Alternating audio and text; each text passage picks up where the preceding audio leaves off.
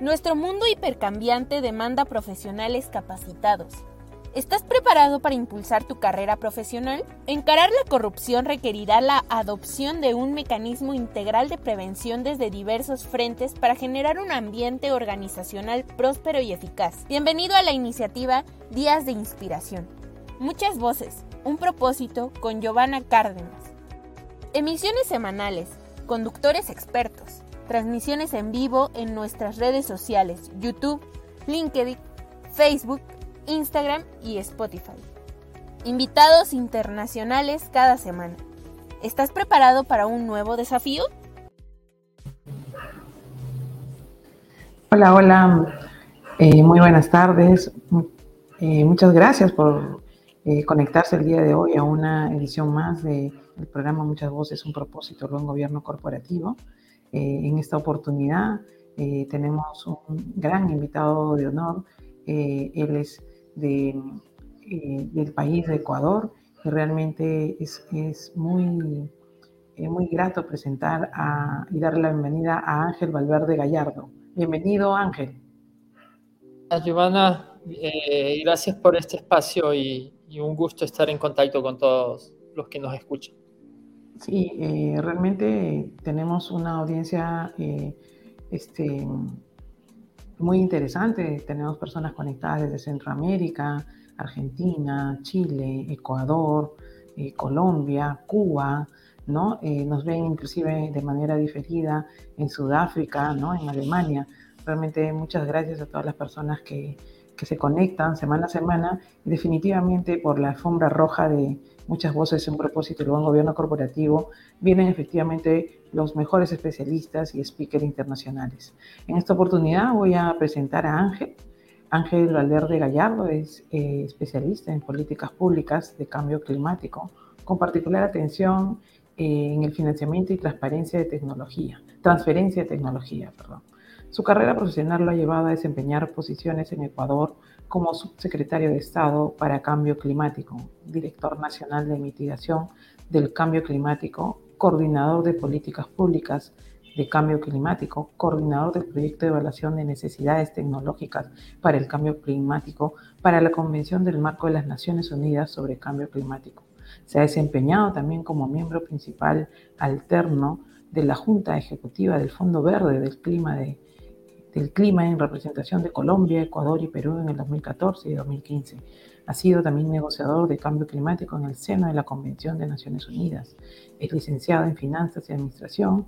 Ha recibido entrenamiento en valoración de medidas de adaptación y mitigación de cambio climático, financiamiento climático y gestión de políticas públicas. Actualmente es consultor senior asociado de Factor Global, anteriormente Factor Ideas, y es director general de la Asociación de Profesionales de Cambio Climático y Sostenibilidad en Ecuador.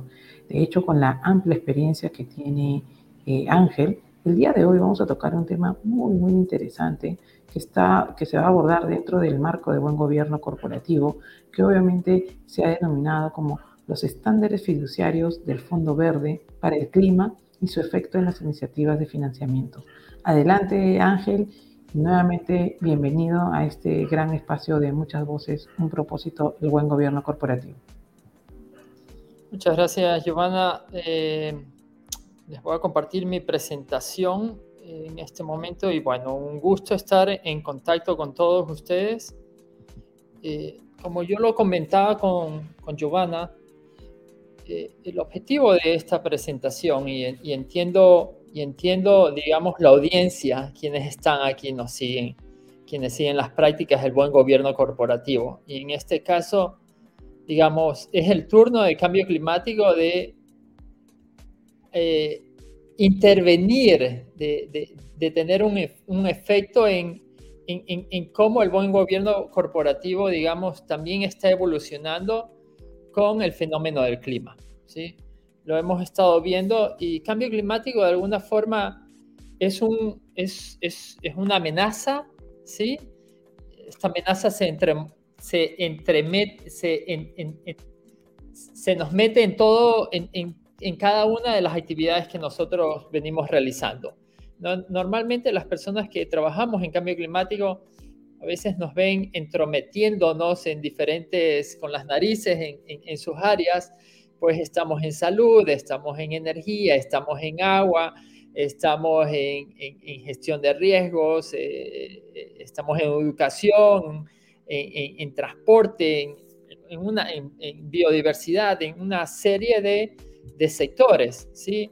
Y, el sector financiero y el sector en particular de gobierno corporativo, incluyendo temas de compliance, no es ajeno a esto. Así que ahora vamos a ver cómo eh, cambio climático, digamos, está transformando eh, e, estas prácticas, ¿no? Ah, antes, que, antes de entrar en, materia, un poquito vamos a entrarnos en el ámbito de finanzas sostenibles. Para los que ya saben de cambio climático, pues bien, excelente, estamos seguramente que, esto ya lo conocerán, este, pero entiendo que muchos de los que nos escuchan de pronto son neofitos en este tema. Así que un poquito sobre el ámbito de las finanzas sostenibles. Y aquí está eh, estas eh, estos recuadros que nos recuerdan a las, a las muñequitas rusas que, ¿sí? que se entran. Eh, tenemos aquí eh, el primer elemento ¿no? de las finanzas sostenibles. Normalmente solemos escuchar hablar a veces de finanzas climáticas, financiamiento verde, financiamiento sostenible. ¿Qué es, qué, qué, qué es todo esto? Tal vez para nosotros pueda pueda resultar eh, este, lo mismo, el mismo concepto, pueda sonar todo lo mismo para, para, para ustedes, ¿no?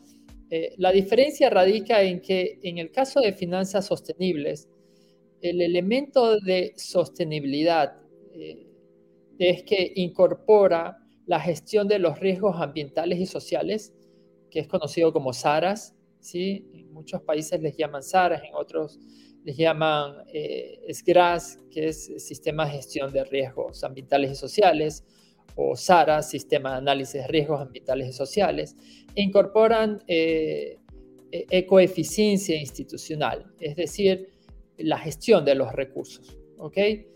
Y el tercer elemento que incorpora las finanzas sostenibles es el financiamiento verde. Y ahora vamos al financiamiento verde. ¿Qué es el financiamiento verde? es ese financiamiento que está enfocado principalmente a buscar cumplir los objetivos de desarrollo sostenible. Eh, que, tengan particular atención con, eh, puedan tener eh, temas de género, puedan tener gestión de la biodiversidad, ¿sí? y pueda tener cambio climático también, ¿no? Y ahí es cuando entra el financiamiento o, lo que se conoce, cuando entra cambio climático, entran las finanzas climáticas por defecto, que digamos, si ustedes se fijan, vamos reduciendo el, el scope, el, el, alcance de esto, ¿no? El, el financiamiento climático principalmente está dirigido a abordar dos ejes, que es cómo abordas el fenómeno climático normalmente. Lo abordas hacia la mitigación ¿sí? de las emisiones que causan eh, la concentración de gases de, efecto invernadero, que causan el calentamiento del clima, la alteración del patrón climático. En, otras palabras, la mitigación son las emisiones de gases de efecto invernadero y eh, el, el segundo eje es la adaptación al cambio climático. ¿ok? Y el cambio climático es una realidad, ¿ok? Hoy por hoy vivimos fenómenos básicamente de alteración drástica en los sistemas eh, climáticos, eso quiere decir eh, precipitación, eso quiere decir sequías, quiere decir eh, cambios en la temperatura, ¿ok? es, toda una alteración y hay otros fenómenos que son conocidos como fenómenos de lenta aparición, ¿sí? que puede venir con el derretimiento de los glaciares, que ya vamos viendo que en el transcurso de algunas décadas ya no existen glaciares en diferentes partes del mundo. Tenemos también fenómenos como la elevación del nivel del mar, ese también es un fenómeno de lenta aparición. Entonces, tienes estos eh, eh, elementos, fenómenos derivados del cambio climático, que normalmente las formas de abordarlos es mitigándolos y adaptándote. Y por lo tanto, en financiamiento climático suelen estar sujetados a la adaptación y a la mitigación del, del cambio climático. ¿Okay?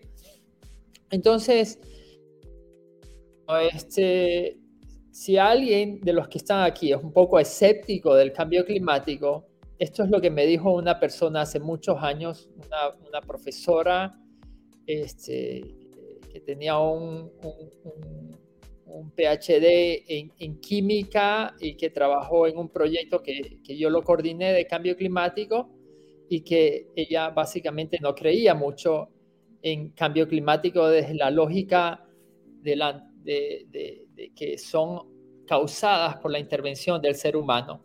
¿Ok?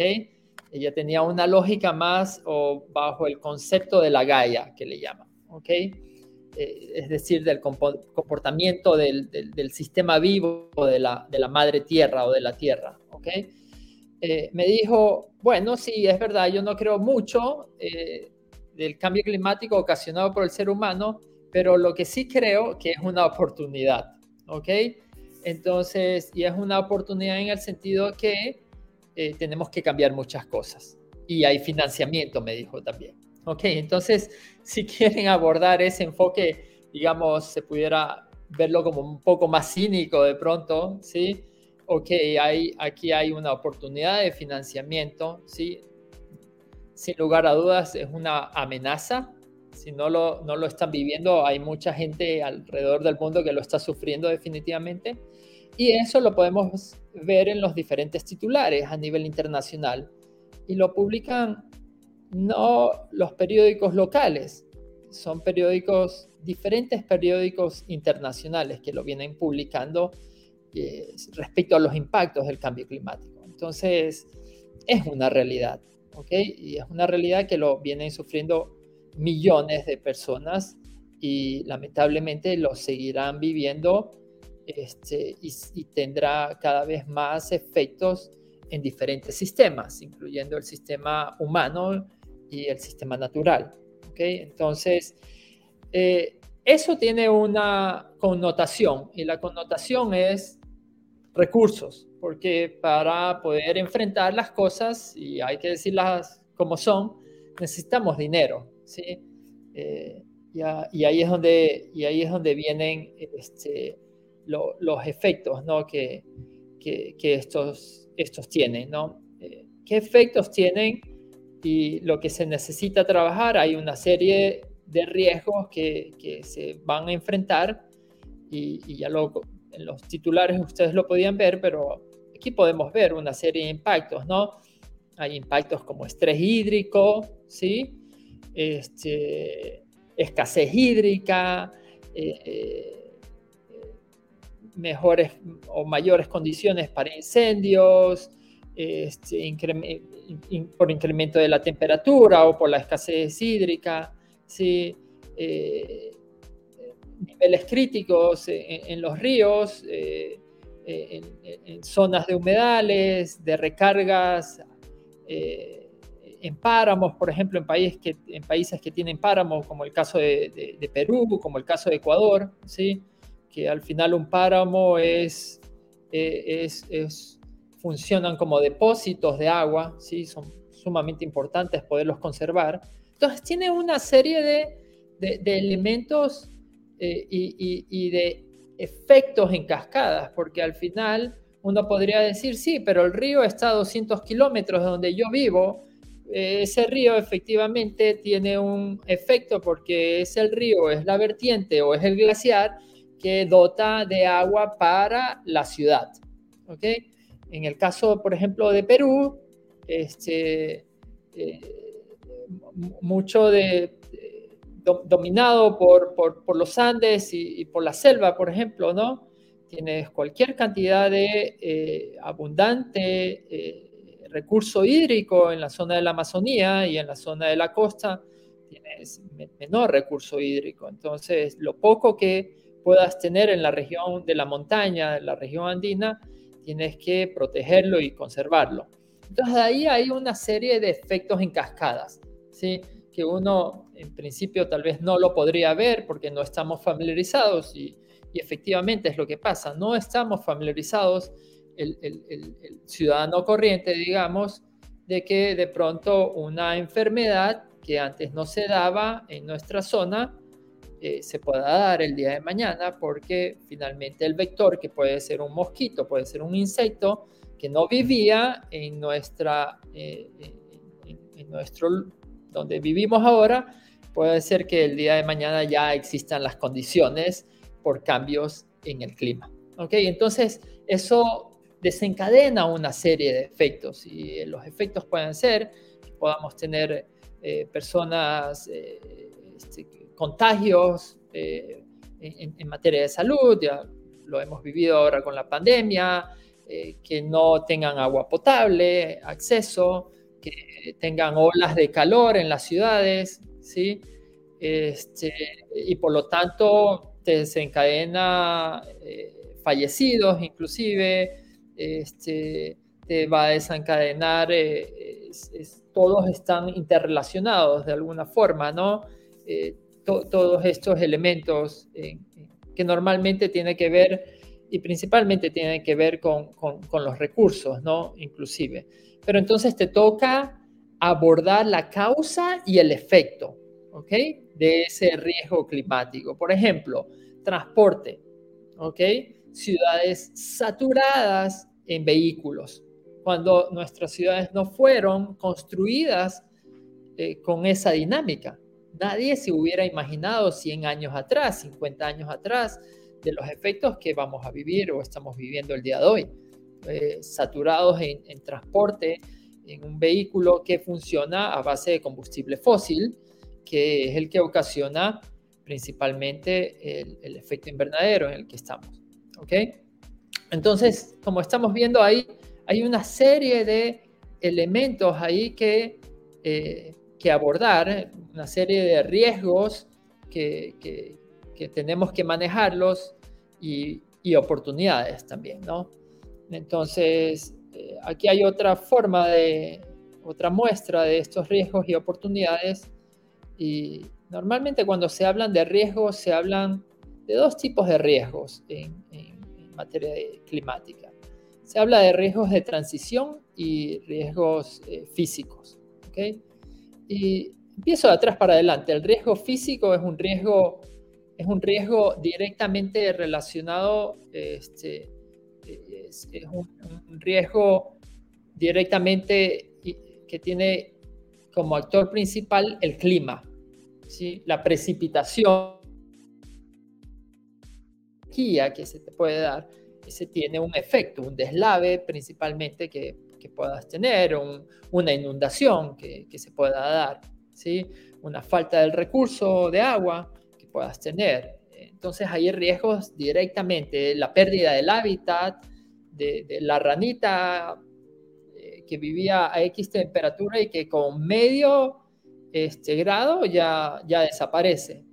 Entonces, esos son riesgos físicos, riesgos directos del cambio climático, pero hay otros riesgos que, sobre todo en las instituciones financieras y, en general, eh, van a tocar enfrentar y son riesgos de transición. Esos son riesgos que eh, son derivados de acciones para enfrentar el cambio climático, como nuevas políticas, ¿sí? nueva regulación que las ciudades vayan a adoptar, no más carros aquí, el casco histórico ahora va a ser, es una declaración, no van a entrar más vehículos, ¿sí? O, el país inclusive dice, mañana eh, Cuba, Argentina, eh, vamos a tener nuestra meta de 200, al 2050 de ser carbono neutral o carbono cero inclusive. Es decir, que todo lo que vayas a hacer el día de mañana va a tener que estar compensado inmediatamente con alguna actividad para poder neutralizar esas emisiones, ¿no?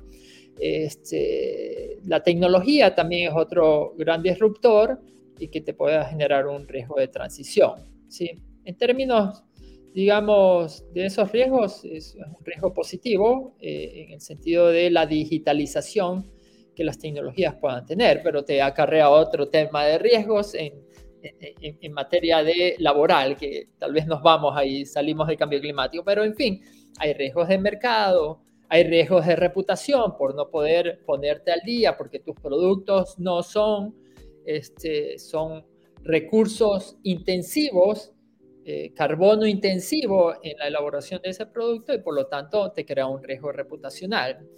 Y de ahí las oportunidades que puedes ver son en diferentes sectores. Sí, ya lo había mencionado antes, pero van, vienen oportunidades en, la, en el uso de los recursos, en la fuente de energía, energías renovables, eficiencia energética, este, en los productos y los servicios que las empresas tengan que dar, ¿sí?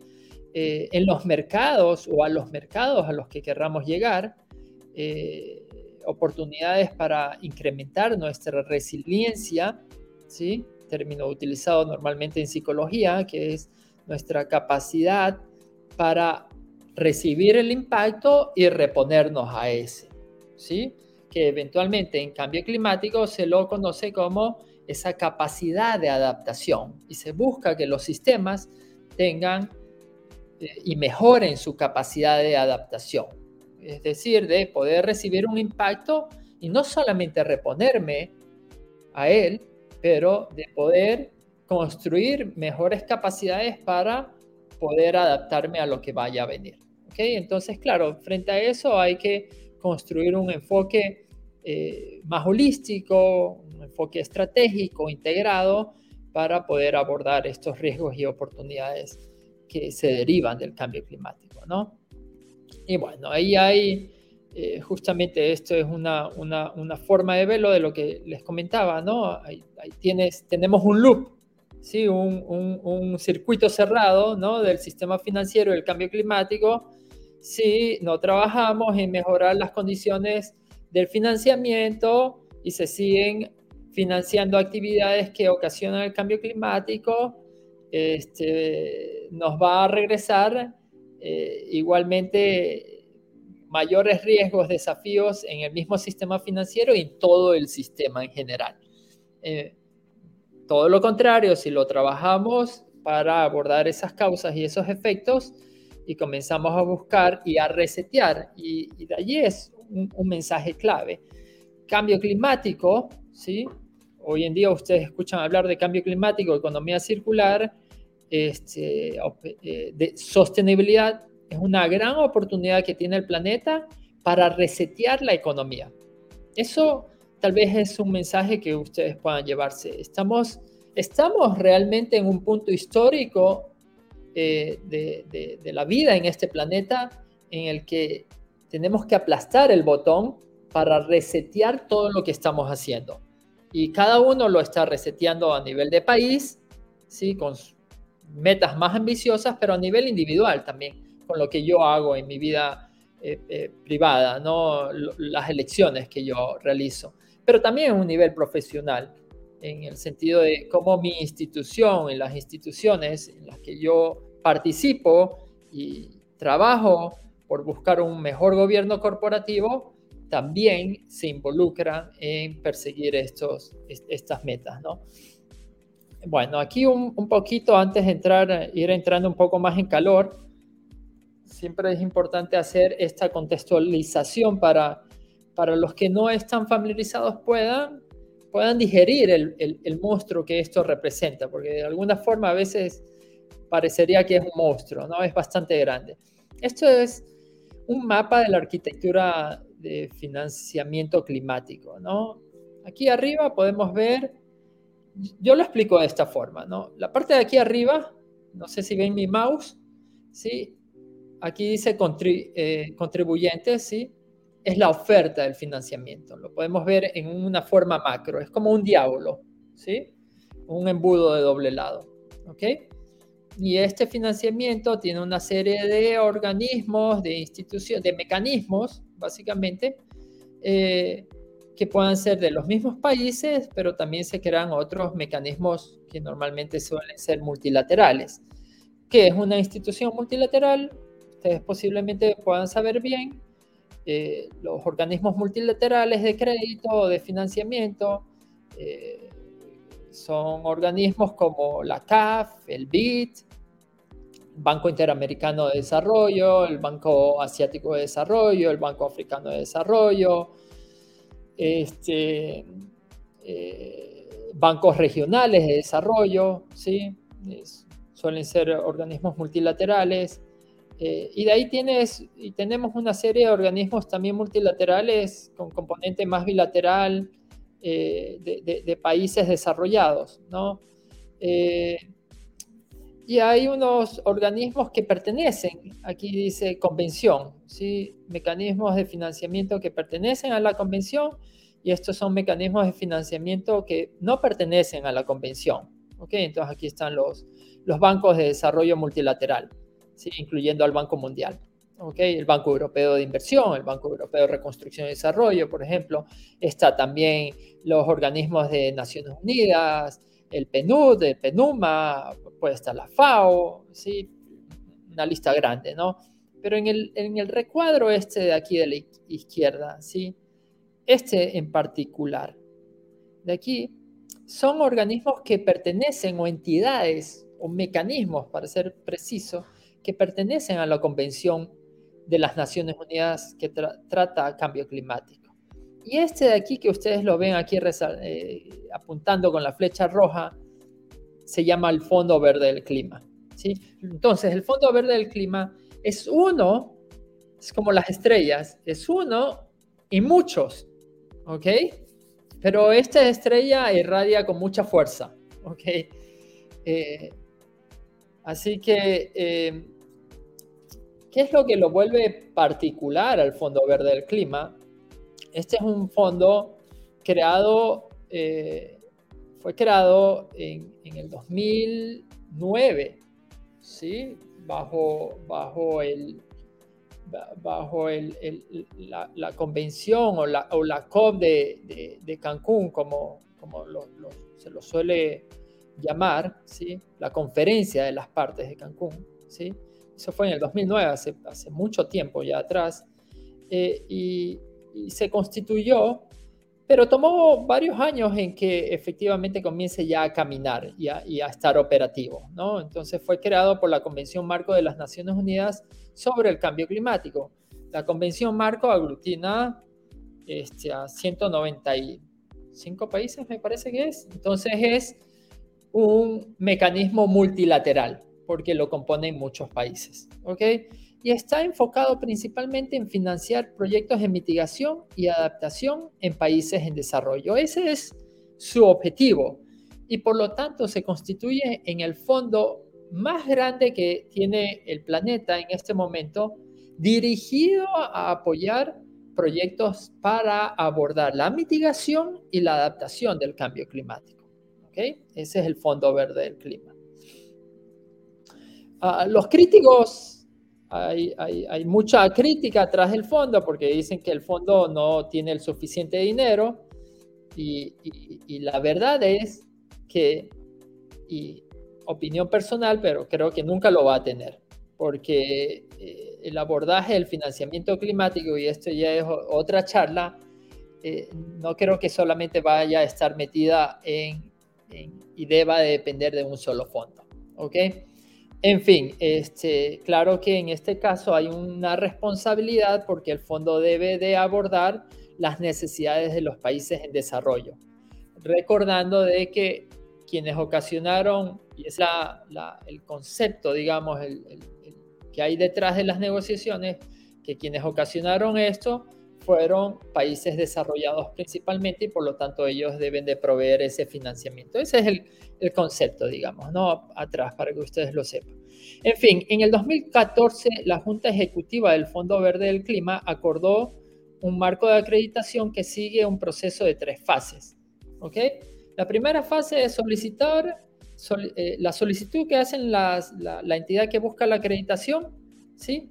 Y, comprobar esa solicitud. Eso, lo, eso lo, ejecuta la Secretaría de la Convención.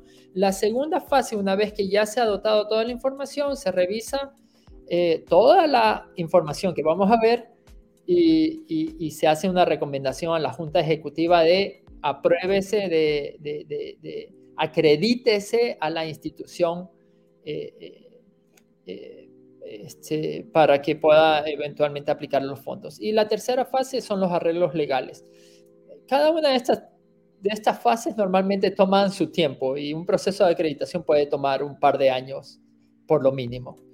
Los organismos de ejecución y los intermediarios de los sectores que pueden ser tanto públicos como privados, que eh, acreditar, eh, evidenciar que tienen capacidades para manejar lo siguiente.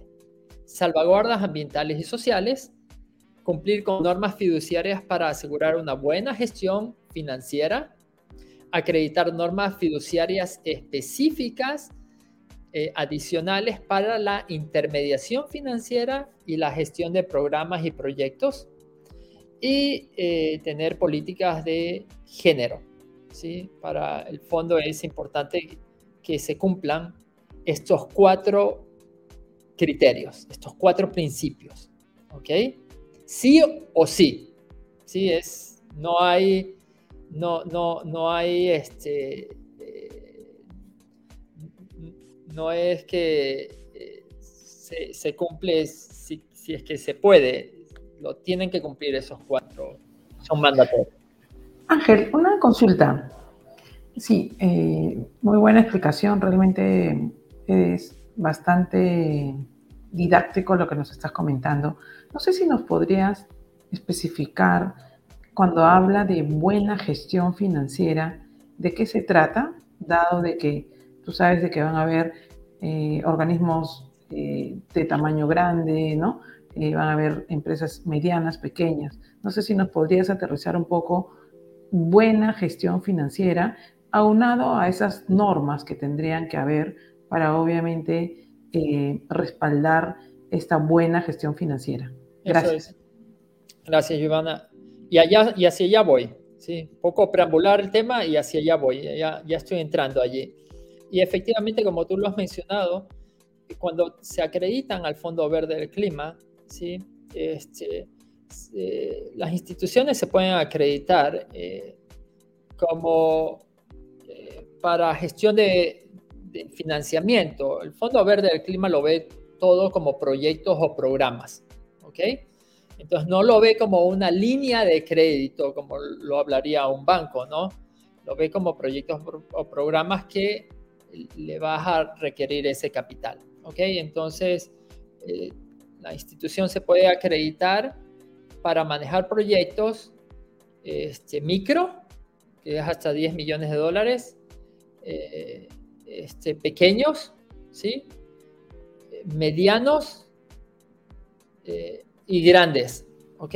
Entonces, medianos medianos van de, 50 a 250 millones de dólares, grandes van de, eh, de mayor a 250 millones de dólares y, pequeños están entre los 10 y los 50. ¿Ok? Entonces ahí para que ustedes sepan. Y las salvaguardias sociales ambientales tienen tres categorías, A, B y C. Eh, siendo A, salvaguardas que te permiten gestionar proyectos con un calibre de riesgos muy elevado, como por ejemplo eh, una, central hidroeléctrica que tiene una afectación ambiental bastante sustancial, ¿no? Eh, y de ahí políticas de género indudablemente eh, también buscan no solamente que la organización tenga políticas de género para la organización, sino que todos los proyectos y los programas contemplen inclusión de género y tengan políticas de género. Entonces, en, ese, en ese calibre va esa acreditación, digamos. ¿no? Ahora vamos a la siguiente. Ahora sí, estos estándares fiduciarios básicos, ¿sí? un poco ahí las preguntas que nos hacía Giovanna. tenemos aquí estándares fiduciarios básicos. Hay dos estándares fiduciarios cuando el, fondo habla. Fondo habla de estándares fiduciarios básicos y estándares fiduciarios especializados. ¿ok? En estándares fiduciarios básicos te piden eh, dos eh, elementos principales. Que tenga la institución capacidad administrativa y financiera y que tenga transparencia y tenga mecanismos de transparencia y rendición de cuentas. ¿ok? Entonces, por capacidades administrativas y financieras, ahí podemos ver, básicamente lo que piden es que tenga eh, capacidad generales de gestión y administración. Eh, eso va desde la descripción del organigrama, el plan administración,